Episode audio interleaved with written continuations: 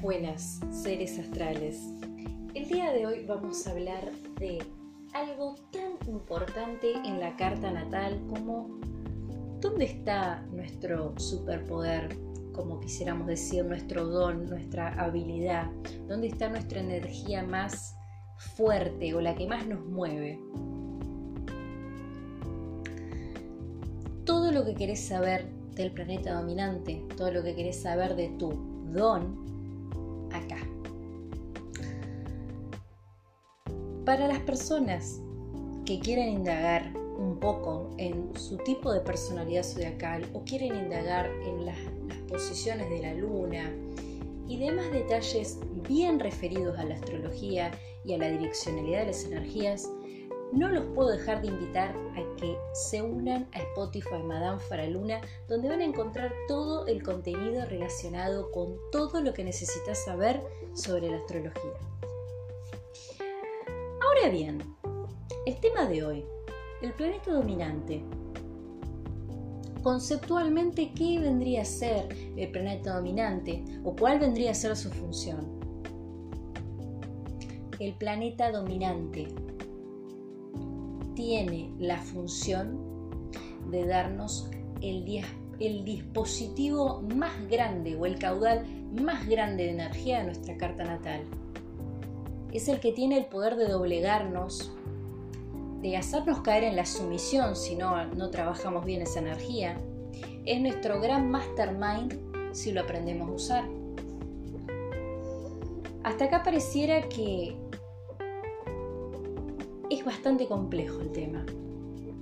Pero no se preocupen, porque puedo aclarar cualquiera de sus dudas, llego a todos lados. Solamente se tienen que contactar conmigo al 2994 730354 y vamos a poder ver todo lo que necesitan saber sobre la carta natal. Ahora bien, para hablar de planetas dominantes, lo más importante es saber la posición exacta del ascendente y la graduación exacta del ascendente. Recuerden, y si no lo recuerdan y es la primera vez que me escuchan y no lo saben, que al igual que a su sol natal, al igual que a su signo solar, el ascendente también tiene correspondencia de decanatos. Cada decanato, según el grado en el que esté, se relaciona con alguno de sus signos vecinos, del mismo elemento, claramente. Decimos que las personas que tengan, supongamos, ascendente en Leo, por ejemplo, demos un ejemplo bien concreto, un signo de fuego, un signo vital, ¿qué pasa o qué diferencia dos personas con el ascendente en Leo? Las personas que tengan ascendente en Leo en los primeros grados, es decir, de 0 a 5 grados, van a corresponder al primer decanato y les va a llegar, les va a llegar la energía de Aries. ¿Qué información yo puedo sacar de acá? que si bien esta persona tiene a gran disposición mucha vitalidad, mucho dinamismo, mucho brillo personal, le va a sacar realmente el jugo al ascendente trabajando la energía del ariano. Por eso es muy importante saber a dónde, en qué posición está el ascendente, a qué graduación y por eso una persona, dos personas con el mismo ascendente nunca van a ser iguales. Ahora bien, el ascendente, que yo siempre insisto, y de hecho si se fijan en el podcast anterior que subí de la personalidad zodiacal, tiene mucho que ver las herramientas que tenemos el ascendente a la hora de ver cómo vamos a sacar nuestra mejor versión, a la hora de ver de qué manera podemos sacar nuestra mejor versión. Sin embargo, sin embargo, esto no termina acá, porque para hablar de planeta dominante es necesario ver a dónde está el ascendente, y para eso tenemos que saber las correspondencias planetarias. Si estás del otro lado, quédate ahí, toma un papel, toma un bolígrafo, un lápiz, sentate y anota. Decimos que los signos Escorpio y Aries son hijos o tienen regencia en Marte.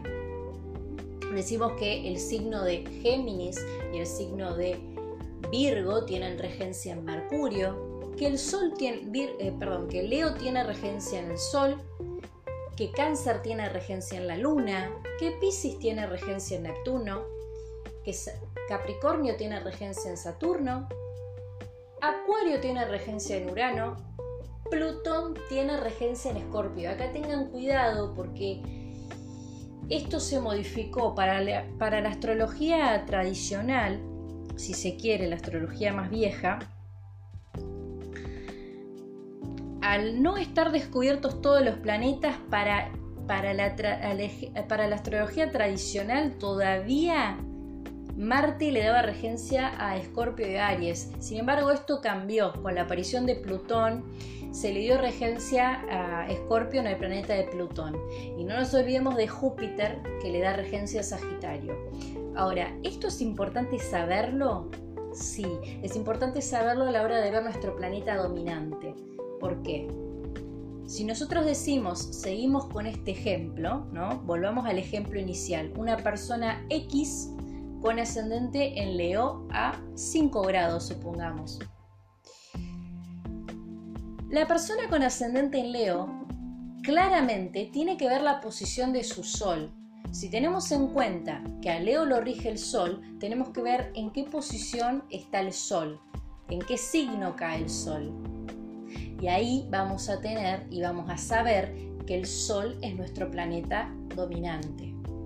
Una vez que sabemos que el Sol es nuestro gran dispositivo de energía, tenemos que ver en qué signo se posaba el Sol para ver cuál es la energía que nos doblega, cuál es la energía que tenemos que trabajar, cuál es la energía que nos somete.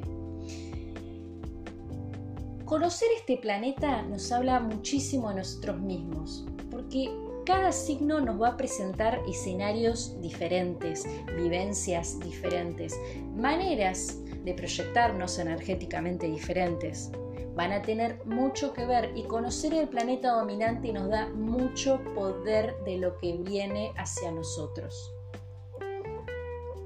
Supongamos, otro ejemplo, supongamos que una persona X tiene el planeta dominante en Plutón, ¿no? El planeta de la transformación, el planeta de la profundidad, el planeta de la emocionalidad, el planeta que le da regencia Escorpio. Supongamos que esta X persona tiene el planeta dominante en Plutón. ¿Bien?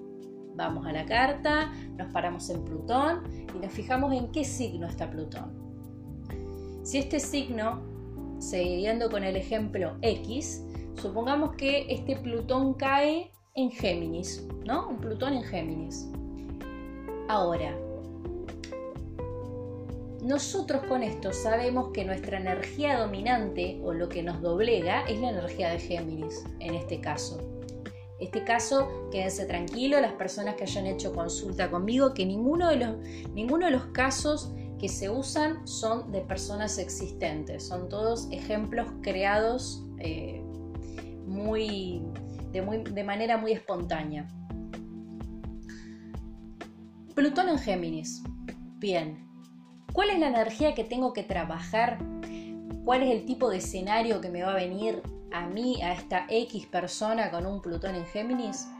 La energía que les va a doblegar es la energía de Géminis, la energía de lo dual, la energía del sí, pero no, la energía del quiero, pero no, no quiero, pero digo que sí, la energía de lo dual, la energía de lo quiero y después no lo quiero, la energía de lo dual.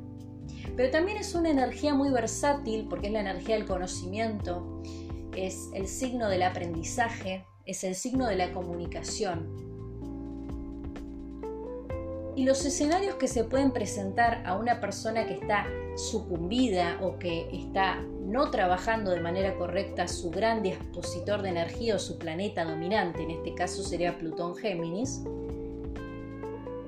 las personas, mientras no trabajen esta energía o mientras no conozcan su planeta dominante, van a estar todo el tiempo sucumbidas en escenarios geminianos, para bien o para mal, porque no nos olvidemos que todos los signos vibran alto o vibran bajo. Decimos que la vibra más alta de Géminis es la comunicación, es la versatilidad, es la benevolencia, pero también el escenario más bajo de Géminis está relacionado con la manipulación, con la mitomanía, con las estafas, con los engaños, con las mentiras. Entonces, mientras las personas no sean idóneas de su planeta o no decidan trabajar este planeta, lo que va a suceder es que el escenario que se les va a presentar van a ser escenarios bien de Géminis. Todos los conflictos que tengan con las personas o todo lo que los doblega o los somete o los lleva a una dificultad para lograr lo que quieren, van a estar relacionados con el plano comunicativo. Van a estar relacionados con dificultad para expresarse, van a estar relacionados con caer víctimas de engaños todo el tiempo, van a estar relacionados con relacionarse con gente que miente o manipular a la gente o ser víctimas de la manipulación. También pueden estar relacionados con problemas a nivel académico, con empezar y no terminar cosas. Entonces, esta energía, la del planeta dominante, que repito, es un ejemplo lo random, no es de nadie en especial, es importante para ver qué energía es la que tiene más fuerza en nosotros, qué energía nos mueve más y cómo trabajarla claramente esa energía, porque cada signo tiene su manera de trabajar la, energía que es portadora, la energía que tiene. Entonces, saber el planeta dominante es altamente importante porque vamos a referirnos al planeta dominante como el mastermind de la carta, es decir, el que maneja todo, el que maneja los hilos, ese es el planeta dominante. Y acá es muy importante porque si bien hay personas que tienen mucha dominancia de una energía en una carta, como puede ser un estilium en Escorpio, un estilium en Tauro, un estilium en Libra, y recuerden que el estilium son cuando hay demasiada cantidad de planetas centralizadas en un solo signo. Pero ¿qué pasa? Una persona puede tener estilium en el signo que quieran, pueden tener estilium en Leo y pueden tener mucha energía leonina en la carta, pero si el planeta dominante está en un signo que le hace oposición a estilium, como podría ser en este caso, si el estilium está en Leo, el planeta dominante podría estar en Acuario haciéndole una posición a la energía de Leo. ¿Qué pasa acá? Empezamos a tener todo lo que tiene que ver con las contradicciones internas o no sabemos a qué voz escuchar, qué energía trabajar, qué energía no trabajar. Entonces es muy importante saber el planeta dominante. Pero para que no se mareen, el planeta dominante es el planeta que le da regencia al ascendente. Empiecen por ahí. Es decir, si decimos que tenemos, supongamos, el ascendente en Aries, fíjense en qué signo está Marte. Si tienen el ascendente en Leo, fíjense en qué signo está el Sol. Pero ojo acá, por eso siempre digo que es importante preguntarle a un profesional. No caigan en la chicañada, por favor, de agregarse en grupos de internet y contestarse entre ustedes, porque siempre es importante que lo vea un profesional. Si quieren indagar más, comuníquense al 2994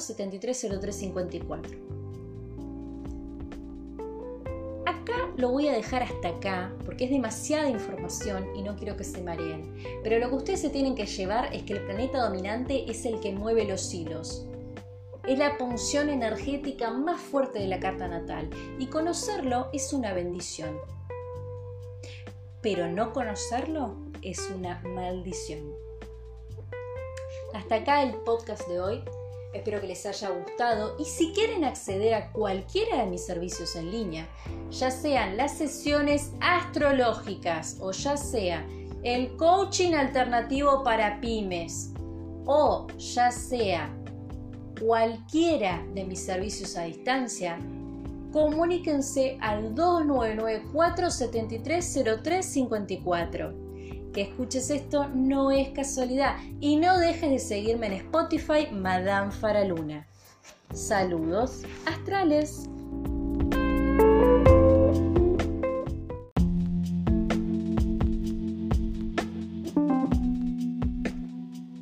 Buenas, buenas, seres astrales. Mi nombre es Madame Faraluna y el día de hoy vamos a arrancar con todo lo que necesitas saber, sí, todo lo que necesitas saber para prepararte psicológicamente para enero del 2021 enero del 2021, la temporada de Capricornio, la temporada de trabajar duro por lo que se quiere, la temporada de Capricornio, temporada de Capricornio, momento de poner los pies sobre la tierra.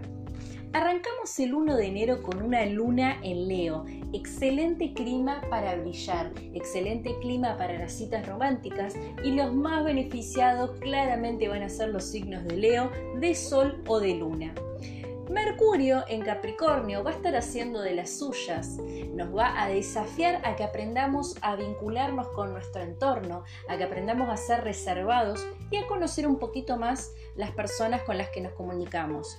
Tengan mucho cuidado con no ventilar información personal durante el mes de enero. Venus, el planeta del amor, por otro lado está en Sagitario, pidiéndonos avanzar, avanzar sobre los fantasmas del pasado, avanzar sobre las malas experiencias. Avanzar es la palabra clave. Por otro lado, las configuraciones siguen exactamente igual que a fines de diciembre. Júpiter sigue en Acuario, Saturno sigue en Acuario, Urano sigue retrogradando en Tauro, Neptuno sigue en Pisces y Plutón sigue en Capricornio. Así que la energía tensa entre la emocionalidad, la necesidad de moverse y la incertidumbre va a seguir estando. Los signos que van a sentirse más afectados por estas, por estas efemérides planetarias claramente van a ser Acuario, Tauro y Capricornio. Y antes de que arranquemos, arranquemos con todo lo que se viene en enero y para todo lo que te tenés que preparar psicológicamente, es necesario que sepas dos cosas. La primera y la más importante, arrancamos la era de Acuario. El 21 de diciembre hemos dado comienzo oficialmente a la era de Acuario. Y aparte, arrancamos el 2021 con el año de Acuario. Sí, escuchaste bien, el año de Acuario en la era de Acuario. ¿Qué querrá decir esto? ¿Quiere decir que todos los acuarianos oyentes la van a pasar fantástico? No. Lamento decirles que no funciona así. Lo que quiere decir, gente linda, es que el clima, el cosmos, el universo se presta para que abramos la mente, para que seamos creativos, para que diseñemos nuevas cosas. Porque el año del 2020, que fue el año de Capricornio, se llevó la nueva manera de reestructurar las cosas, la nueva manera funcional de las cosas, la nueva manera de ver la ideología, la nueva manera de ver los sistemas, la nueva manera de ver la política, la nueva manera de ver el gobierno, la nueva manera de ver la economía. Todo eso era parte del año de Capricornio y tenía que pasar. Ahora estamos en el año de Acuario. Vamos a tener que juntar los pedazos de todo eso que se rompió y también podemos, ¿por qué no? Porque estamos en la época de Acuario, de innovar, armar algo mejor. El año de Acuario es para armar algo mejor, es para inventar, no es para armar sobre lo que ya existe, es para inventar. Nos habla también de grandes avances tecnológicos, nos habla de abrir la mente. Es un excelente año para estudiar, es un excelente año para anotarse en cosas que sean totalmente nuevas pero totalmente nuevas, cosas que no hayan probado nunca, cosas que no estén dentro de su zona de confort. Los signos de Acuario van a vivenciar este año de una manera muy intensa, porque para ellos va a significar conectarse con su lado más emocional. Ahora bien, el 1 de enero vamos a vibrar, según la numerología, en el número 7. Escuchaste bien, el número 7 el número del compromiso, el número de la diplomacia, el número del mismísimo Libra. El día 1 de enero se presta para que veamos en qué escenario de nuestra vida necesitamos ser más comprometidos, en qué escenario tenemos que ser más cooperativos con los demás. Los signos que se van a sentir más influenciados por el popurrí energético del 1 de enero van a ser Tauro, Géminis, Aries y Capricornio. Tauro, Géminis, Aries y Capricornio. Y acá mis queridos van a tener que ver a dónde tienen el ascendente, porque lamento informarles que si tienen el ascendente en cualquiera de estos cuatro signos, les va a afectar de manera directa.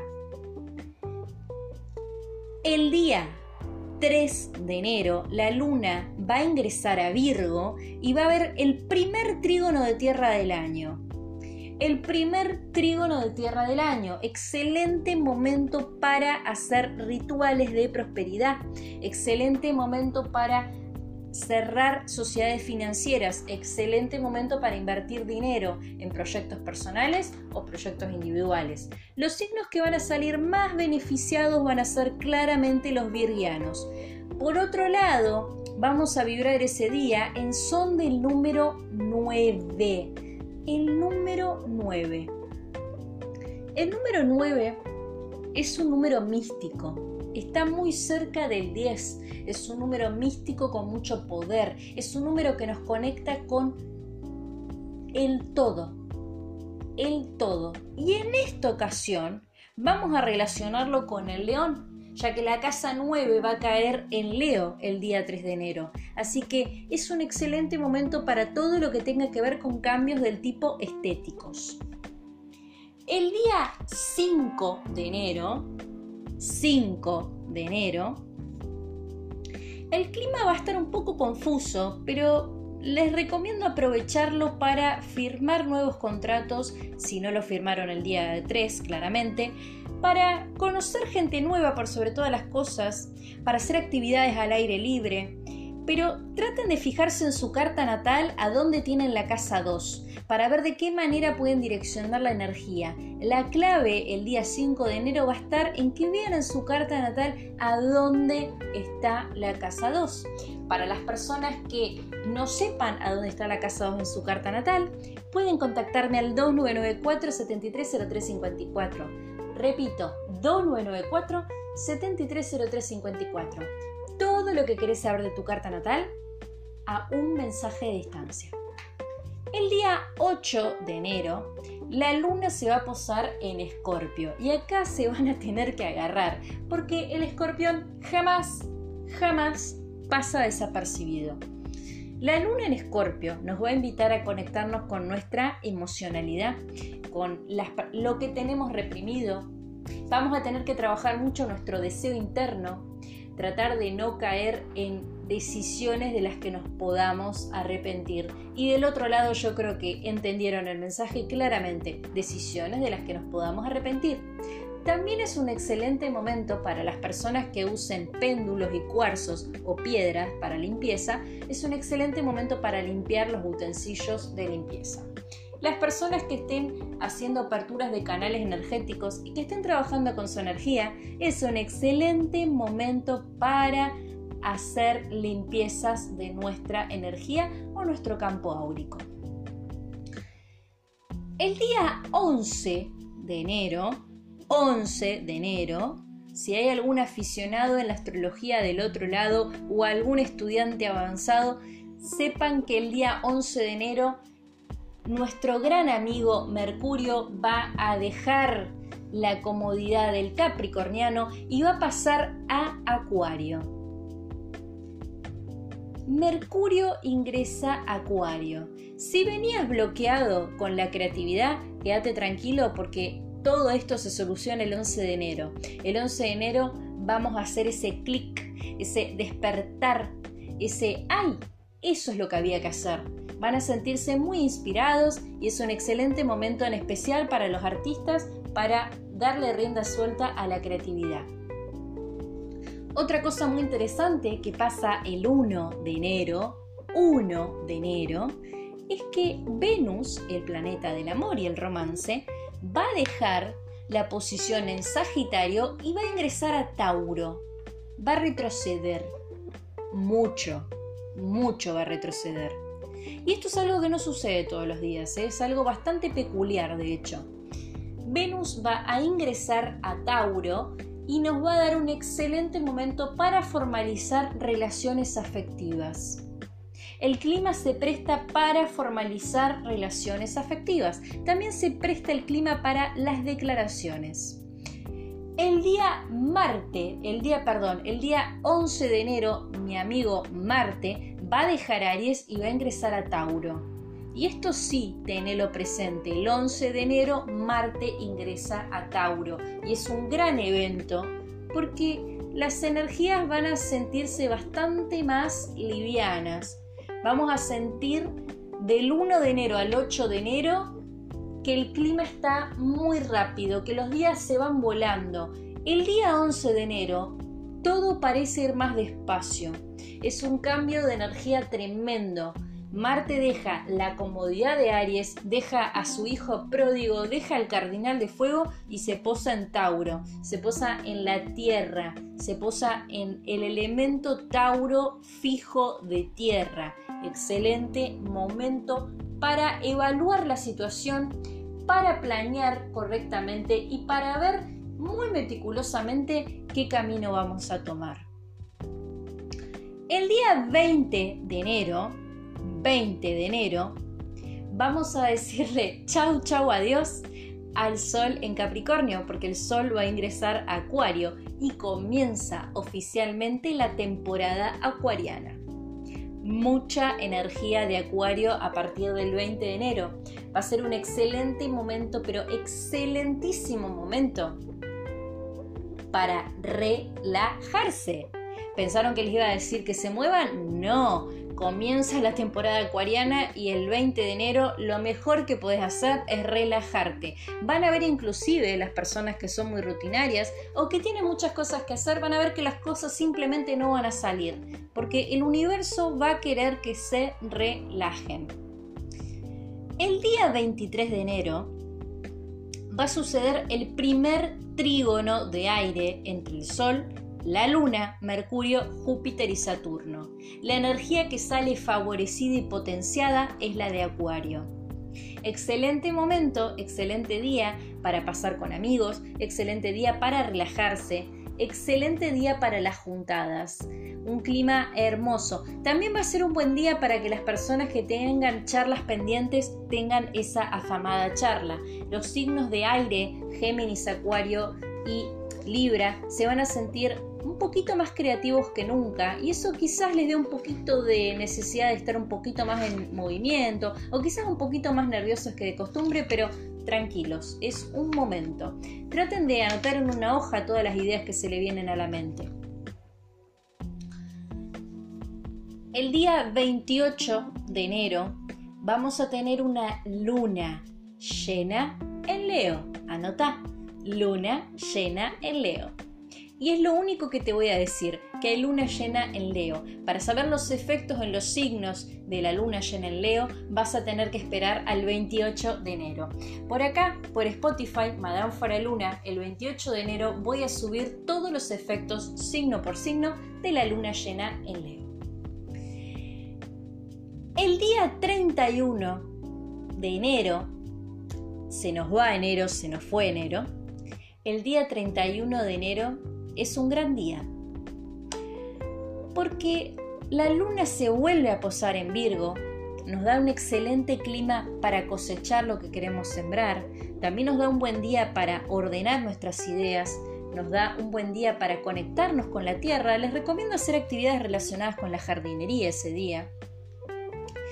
Pero pasa otra cosa, que es que Mercurio comienza a retrogradar en Acuario, es decir, comienza a hacer el movimiento inverso.